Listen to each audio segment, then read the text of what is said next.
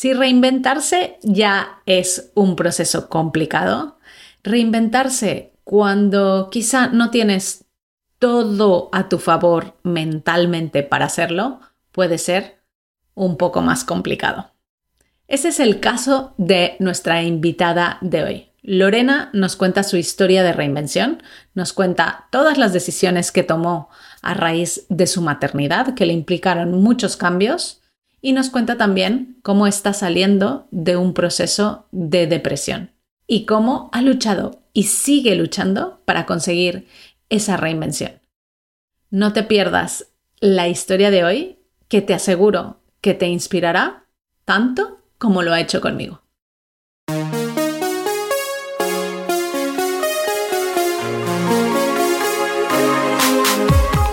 Bienvenida a Madres Reinventadas, presentado por Billy Sastre, un podcast para madres que están redefiniendo el concepto de trabajar sin renunciar a su vida familiar.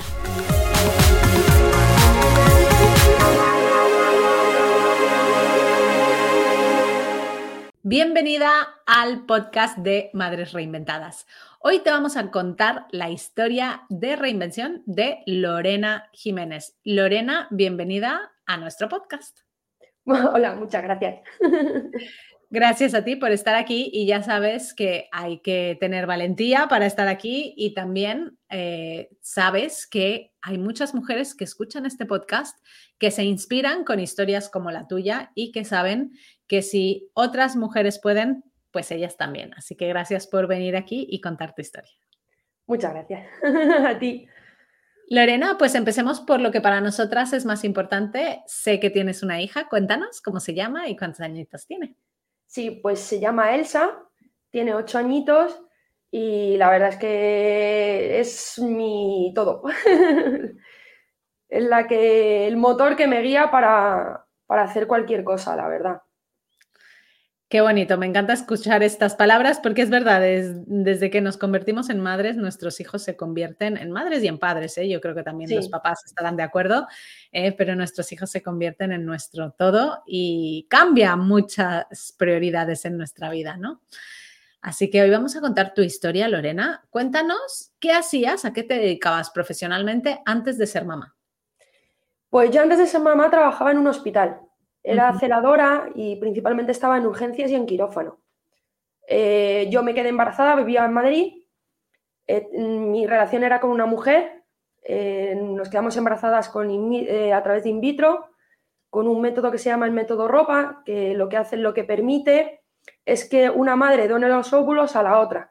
Así la niña, en este caso la niña, porque ha sido nena, eh, pues sea de las dos, ¿no? Una pone la genética y la otra pone lo que son los nueve meses del embarazo.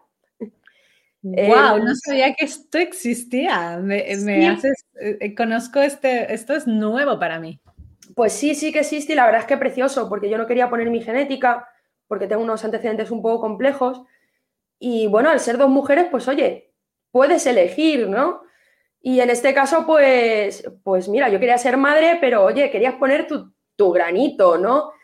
Y lo bueno es que nos lo contaron en la clínica, que no, tampoco lo conocíamos. Dijimos, ostras, pues vamos a dar este paso y así ponemos parte de las dos, ¿no? Y las dos somos madres. Porque quieras que no de la otra manera, pues bueno, una se queda un poco fuera, ¿no? Ajá. Y, así que lo hicimos. Eh, yo vivía en Madrid, vamos, vivíamos en Madrid eh, vivíamos en el puente de Vallecas y sí que es cierto que nos daba un poco de cosilla tener allá a la niña y nos fuimos a vivir a un pueblo. A un pueblo de Ávila que está perdido, bueno, eh, parece que está perdido de la mano de Dios, pero luego lo conoce todo el mundo. Y, nada, pues aquí fue donde di aunque di a luz en Madrid, es aquí donde, donde ha crecido la nena y prácticamente ella es de aquí, ¿no? Y más o menos así. wow, o sea eh, tú por, por, digamos, por decisión propia, ¿no? Dijiste, oye, yo no quiero criar a mi hija en Madrid, me voy a un pueblo, estará más segura, bueno, diferentes motivos, ¿no? Y cambias tu residencia y obviamente también tu, trabajo, ¿no? Todo. Claro. Entonces, ¿cómo cambiaste todo esto? ¿Cómo fue que tomaste esa decisión? ¿Te conviertes en madre y, te fuiste a trabajar en un hospital también al pueblo este o, no. tuviste que reinventarte? No, me cambié mi profesión completamente. sí que seguía dentro del mundo sanitario, pero sí que es cierto que me metí de cabeza en un, mundo que ni conocía ni, ni me había planteado ¿no? el ponerme ahí. Yo cuando ya al principio de tener a la niña, como yo era la que le daba el pecho, me quedé con ella en casa y era mi pareja la que trabajaba, pero ya se me acabó el paro y había que tomar una decisión y me enteré de que se había quedado libre una plaza en, una residencia de ancianos. Entonces, pues ahí que fui. De hecho, no solo me metí en un sitio que no conocía, sino que encima también me dijeron que si me atrevería a cocinar para los abuelos y yo dije que sí, que ahí que iba. Así que no solo empecé como auxiliar, que no había estado de eso en mi vida. A ver, tú lo ves, ¿no? En un hospital. Pero una cosa es verlo y echar una mano y otra cosa es hacerlo tú. Que poner un pañal a un abuelo no es fácil. Todo el mm. mundo piensa y dice, no, he tenido niños, sé poner pañales. Yo estaba cambiando pañales, a la vez que cambiaba, o sea, pañales de mi hija, a la vez que cambiaba los pañales a los abuelos, y era eh, completamente distinto. O sea, un mundo que digo, madre mía, parece lo mismo, pero no lo es. Y ya cocinar para cuarenta y tantas personas ya era como, pero vamos a ver, si cocino para dos, ¿cómo voy a cocinar para cuarenta y algo? Era como, pero, pero, pero, y encima con tus horas marcadas, bueno, bueno, eh, fue apoteósico, hasta tal punto que de los nervios eh, perdí 30 kilos. Cogí sobrepeso en la lactancia y, y, bueno, el trabajo me vino bien para adelgazar, porque oye. ¿Y en qué momento te das cuenta que mm, ese trabajo de estar en una residencia no es algo que quieres seguir haciendo? Porque tú has vivido una nueva reinvención. Entonces, ¿cómo llega ese momento a tu vida de decir, necesito un cambio? Bueno, eso ya sí es un poco más complicado a lo mejor. Eh, yo, para cuando empezó la todo el tema de la pandemia, a mí me operan de, la tiroides eh, es una operación relativamente de urgencia porque me podía morir en uno de los brotes que, me daban de tos. Entonces, bueno, de hecho el médico me dijo que diera gracias de que seguía aquí, porque verdaderamente pues no lo hubiese contado, ¿no? Eh, yo al mes de la operación me reincorporo al trabajo porque no podía estar más tiempo de baja y me, me incorpora a un trabajo de noches fijas en la residencia o entre medias yo cambié de residencia a otra yo estaba en el turno de noche, trabajaba cuatro noches sí, dos noches no, y me reincorporó con todo el boom del de, COVID. Y bueno, te puedes imaginar al principio, ¿no? ¿Cómo, cómo puede ser eso? Eh, yo seguí trabajando hasta el último momento que, me tuve que operar, porque yo pensaba que, bueno, si me tenía que morir, me, me iba a dar igual en mi casa que, que en la residencia, y digo, por lo menos en la residencia, pues tengo material para, para en el último momento que me pueda hacer la compañera un RCP o ponerme oxígeno, ¿no? Entonces, digo, bueno, y claro, ya cuando me incorporo, que todavía estaba un poco convaleciente, eh, ya es cuando tienes que ponerte pues toda la parafernalia de, de, buzo, de, bueno, todo. Eh, está la pandemia, estamos encerrados, me acabo divorciando de mi pareja porque ya nuestra relación iba mal, pues como ha pasado muchas, muchas relaciones que ya estaban ahí un poco al límite, la pandemia no las ha ayudado, pues este es uno de mis casos, yo me tuve que, que divorciar y bueno, no fue fácil, no ha sido, entre medias yo me tuve que cambiar a otra residencia después del divorcio, un poquito más cerca del pueblo donde yo estoy, porque claro, ya el cuidar a la niña ya no era tan sencillo. No es lo mismo tener tu pareja que estar tú solo, ¿no? Y tampoco fue una separación fácil, así que pues bueno, todo fue un, caos. Eh, mi trabajo, como tienes turno rotatorio, es mañana, tarde, noche, no me permitía en, en ocasiones casi ver a mi hija. Yo la tengo custodia compartida, es una semana sí y una semana no. Y en mi semana había veces que es que podía solo verla a lo mejor los 15 minutos de, recogerla del cole, darla un beso y tener que irme a trabajar, ¿no? la pobre me esperaba despierta por la noche. Yo salía a las nueve y media o las diez de trabajar y me esperaba despierta pues el tiempo justo para llegar, darle otro beso y a la cama corriendo, porque claro. Entonces, pues bueno, eso fue acumulando, fue acumulando. He caído en una depresión que, bueno, llevo ya un año de depresión que me hizo plantearme el que no podía, no podía seguir así. O sea, no iba a dejar que la depresión me hundiera y que tenía que sí, sí o sí tenía que, que hacer algo con mi vida, o yo no podía seguir así. Y fue, pues bueno, casualmente conocí a través de Instagram mamis digitales y fue como la luz al final del túnel. Es decir, de la noche a mañana decir, ya tengo la solución para por lo menos cuidar a mi hija. El poder estar con ella y, no perdérmela y criarla, ¿no? Porque dice, joder, es que, es que no la veo. o sea, depender de un trabajo en el que es 24 horas, ni fiestas, ni... De hecho, ha habido navidades que no le he podido ver porque he tenido que estar trabajando. Eh, eso, el decir, no, no puedo seguir así. No puedo porque ya me está costando la salud. Y bueno, sí, un poco. Lorena, no, para empezar, de verdad, quiero agradecerte por contar tu historia y por contarla toda, porque seguro, seguro que escuchando habrá alguna mujer que se identifica contigo y que sabe que, que, que al final, mira, hace poco estaba haciendo otra entrevista eh, y hablábamos de que al final es que en la vida venimos para ser felices, ¿no? Y que muchas veces pues nos encontramos con estos momentos que son complicados y que solamente la persona que lo ha vivido es capaz de describirlo. Yo, yo te puedo entender y, puedo ser empática, pero la que lo vive eres tú, ¿no? Mm. Pero el tener esa valentía y decir, ya está, y voy a salir de esta situación. Y esa fortaleza también para decir, venga, pues oye, no voy a, no voy a vivir todo, todo mi vida, no voy a estar deprimida. Y, y saber que un día, seguramente, no sé, ahora te preguntaré en qué momento estás de tu reinvención, ¿no? Pero que un día tu hija te va a dar las gracias por todo esto. Sí, va a pasar, ¿no? O sea, tú ahora mismo, ¿cuál es tu situación? Porque ya tú eh, descubriste Mamis Digitales, la luz al final del túnel, te decidiste por una profesión, eh, has elegido copy. Sí. Em, ¿Cuándo lo has hecho? ¿En qué momento estás de esa reinvención? ¿Cómo estás actualmente? ¿Cuál es esta situación tuya que tienes ahora mismo?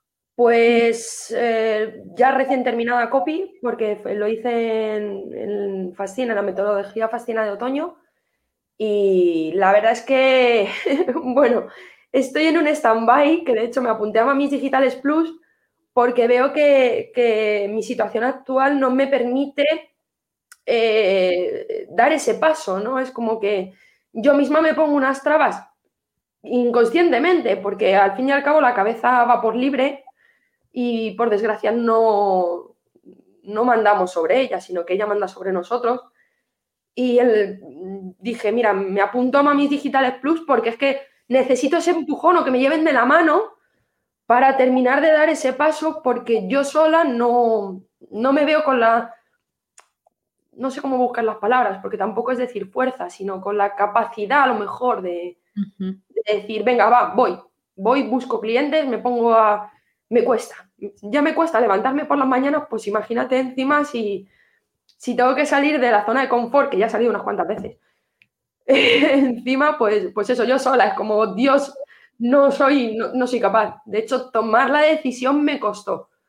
Me costó bastante porque tengo que pensar en mi niña, porque claro, al estar divorciada, pues no puedo coger y decir, la cojo, me piro y, la y que sea lo que Dios quiera. Tuve que consultar a un par de amigas para que me dieran ese pequeño empujón de, de tía, no seas tonta, tira para adelante porque entre medias eh, yo he escrito un libro que siempre empecé a escribir con 10 años y siempre era la espinita esa que tenía ahí clavada, el quiero publicarlo, pero lo vas dejando, lo vas dejando, lo vas dejando. Y al final tomé la decisión, digo, a tomar por saco. Tengo ganas de verlo escrito, quiero tenerlo entre las manos y, lo conseguí. Lo tengo en, se puede adquirir en Amazon, o sea, ya lo tengo en la estantería, ¿no? Y el decir, pues si he podido hacer eso, puedo hacer lo que, lo que sea, ¿no? Y ya mis compañeras, mis amigas a las que les consulté me dicen, vamos a ver, si ya has escrito el libro, ¿qué más te da? pues hazlo, lánzate y ya está. Y, al final, pues, me lancé. ¿Cómo se llama el libro? Cuéntanos. El trabajo. El trabajo. ¿Y de qué, de qué hablas en ese libro? Pues es una chica que ella es escritora y de pronto la escriben un, un mensaje de una manera un poco misteriosa, citándola a una hora un poco tempestiva, a las 12 de la noche, en un lugar medio abandonado, vamos, medio no, abandonado, una biblioteca que está derruida, ¿no? Y la chica al principio duda si ir o no ir, porque dice, bueno, esto es como las películas de terror, me presento ahí me matan, o sea, cualquier persona lógica no va. Pero bueno, como le pica la curiosidad, pues al final acaba yendo a la cita y se encuentra de que, bueno, que es un trabajo un tanto raro, porque tiene que hacer una biografía para Vlad, para un vampiro, para el conde Drácula. Entonces, claro, es la transformación de la chica, pues de salir de su zona de confort, que son pues libros de novelas, cosas así, hacer una biografía que no la ha hecho en su vida, y encima en un mundo en el que dices, vamos a ver si es que giro a la esquina y me comen. Y ahí está. La verdad es que Wow, ¿Y, qué tal? ¿Cómo te va en ese proceso? ¿Lo autopublicaste? ¿Lo subiste tú a Amazon? Sí. Eh, ¿Sabías cómo hacerlo? ¿Te pediste ayuda? No, todo lo hice yo como Juan Palomo. Yo me lo guiso, yo me lo como. O sea, buscaste en internet cómo subir un libro en Amazon, sí, KBP, te abriste una cuenta. Wow. Sí, porque yo empecé publicando capítulos en una aplicación que se llama Wattpad, que es una ayuda para, para los escritores noveles, ¿no? Entonces tú puedes ir publicándolo por, por capítulos y te van comentando y la verdad es que te ayuda un poco, te da ese pequeño empujón para seguir escribiendo, ¿no? Porque ves los comentarios de la gente. Y sí que es cierto que ahí, bueno, de dos mil y pico personas, no he recibido ningún comentario negativo, al revés, toda la gente diciendo, joder, es que estoy enganchado, es que no puedo dejar de leer, que lo han leído ya en un montón de sitios a través de esa aplicación. Bueno, lo leen en República Dominicana, en Venezuela, en Argelia, en sitios que digo, pero, si está en español, vamos a ver. Y, y, sí que esa aplicación fue la que me hizo el autopublicarlo. Y lo hice yo sola, o sea, el, de hecho se nota porque cuando coges, compras el libro en físico, se nota que pues la letra es para claro, primera vez que lo haces es como, madre mía, aquí dónde me he metido yo. Pero bueno, oye, te ilusión. Claro, es algo que has hecho tú. Bueno, obviamente pondremos el enlace de tu libro, lo primero, en las notas Muchas de este gracias. porque seguro que como a mí, a varias que estemos escuchando, ya les habrá picado la curiosidad de el trabajo este, que está muy bien. Así que, oye, pues enhorabuena. O sea, yo estoy convencida de que si ya has hecho esto, tienes muy buenas amigas también, hay que decirlo. Sí. Eh, has elegido bien, porque a veces también tenemos que saber a quién preguntarle ¿no? las cosas para que nos apoyen y no nos hundan, ¿eh? porque es, importante, siempre lo decimos en Mamis Digitales, si vas a preguntar o a pedir consejo, rodéate de personas que te apoyen. Así que gracias también a tus amigas por, por ayudarte y por impulsarte. Y seguro, seguro, seguro que con Mamis Digitales Plus vas a poder eh, llegar muchísimo más lejos, que al final ese es el objetivo. Entonces, ahora mismo, Lorena, ¿Tú, tu situación profesional cuál es? O sea, tú sí estás de baja, estás trabajando, estás de baja. Vale. Ok, vale. Pues, oye, yo desde aquí, micro abierto, te invito a que vuelvas al podcast cuando ya estés viviendo 100% de tu profesión y nos cuentes cómo ha sido ese, esa segunda transformación, porque ahora estás viviendo la primera.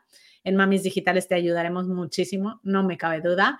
Y tampoco me cabe duda que conseguirás eh, ese éxito que quieres. Y sobre todo yo, mi recomendación que te doy desde aquí a ti y a cualquier persona que nos escuche es precisamente una visualización. O sea, tú si ya estás en la mañana eh, que has dicho, ¿no? Me cuesta levantarme de la cama, pues cuando estés en la cama, piensa, imagínate a, a tu hija diciéndote, o sea, imagínate a Elsa llegando contigo un día y diciéndote, gracias mami, porque estás conmigo. Gracias mami por pasar este tiempo conmigo, por estar, por estar presente, ¿no? Y, Elsa, que ha sufrido la versión de no verte nunca o de tener que quedarse hasta tarde para, para verte un momentito despierta y que vea la transformación, es que te puedo garantizar que esas palabras vendrán y las escucharás y llorarás ese día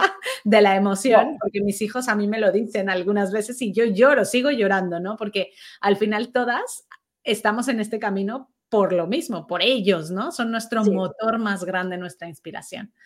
Así que me entusiasma eh, conocer tu historia y seguir de cerca tu recorrido porque estoy segura que, tendrás mucho éxito. Sí, seguro que sí, vamos. por lo menos no voy a rendirme, eso lo tengo muy claro. Qué bien. Has pasado por un momento complicado y lo estás atravesando de una manera muy buena y eso es positivo porque hay personas que se rinden o que se quedan ahí en el, en el, en el camino oscuro, ¿no? y tú estás, estás eh, atravesándolo con, fuerza, con valentía y también con inteligencia, ¿eh? que esto es importante, porque has tenido la inteligencia de rodearte y de apoyarte de personas que te impulsen, porque en Mamis Digitales no te vamos a dejar en un momento y en Plus ya lo verás. Tenemos ahí tus, tus aves de compañía. Lorena, eh, cuéntanos un poquito, además de ese libro que pondremos en los apuntes, en dónde podemos conectar contigo, eh, conocerte un poquito más, saber de los servicios que ofreces como copywriter, que además, si ya escribiste un libro, seguro que escribir para los demás también se te da muy bien. Cuéntanos cómo podemos encontrarte. Pues a través del LinkedIn, es el sitio que más utilizo, la verdad. Pues pondré también aquí en los apuntes del episodio tu enlace de tu perfil de LinkedIn por si alguna persona ya quiere contar contigo para que escribas eh, textos persuasivos para sus empresas. Y Lorena, em, para finalizar el episodio de hoy, cuéntanos cuáles son esas lecciones más importantes que te ha enseñado tu hija. Mi hija, la que más es el, a pesar de la adversidad, se puede seguir luchando. Eh, sí que es cierto que mi niña, a pesar de tener ocho años, es la leche, porque es súper inteligente. Y mm, me enseña que, perdona, es que me, cuesta, no estoy en un momento fácil y es el, el que siempre se puede dar un poquito más. Mm. Cuando crees que no tienes fuerza, siempre puedes sacar un poco más y merece la pena. Ves, ver su sonrisa, ver su, sus ganas de vivir, su ilusión. Eh, al ser como la protagonista del libro se llama como ella, me dice, jo mamá, tengo ganas de que lo hagan película o que lo hagan serie para ver, verme ahí. esa forma de ver el mundo que tiene es lo que a mí me da fuerza, porque sí que es cierto que no es fácil no es fácil reinventarse cuando te sientes que no vales para nada. Y el verla a ella es la fuerza, ¿no? El, camino, ¿no? Para, para, decir, mira, aunque no pueda, aunque vaya a rastras, aunque esté sangrando, voy a seguir luchando porque verdaderamente se merece un buen futuro y un futuro en el que esté su madre, ¿no? Y es, es eso, es el decir, me da igual, el resto me da igual, quien quiera que se quede en el camino, si quiere, yo voy a luchar por mi niña y voy a hacer todo lo que pueda por ella y eso es lo que estoy haciendo. Y la verdad es que es mi, motor ahora mismo. Lorena, qué bonitas palabras las que has dicho. Em, me quedo con una que es, eh, es difícil reinventarse cuando sientes que no vales nada. Y yo te voy a decir lo contrario, porque si has escrito un libro y lo han leído en Argelia, vale para mucho. ¿Vale? Así que quédate con esto en los momentos que estés así de bajón. Vete a tu aplicación y lee los comentarios que me has dicho es que no encuentro ni uno en negativo, pues lee eso y di, jolín, yo he creado esto, o sea, yo lo he hecho. Entonces, claro que vales y vales un montón. Así que Estoy feliz de tenerte en la comunidad. Muchísimas gracias. Estoy honrada de que hayas venido aquí a contar tu historia y eh, gracias por haber venido al podcast de Madres Reinventadas. A ti por darme esta oportunidad. Son, son historias como la tuya la que nos hace seguir en este camino también, porque es el granito que aportamos para que todas vosotras tengáis también esa felicidad que se merecen nuestros hijos.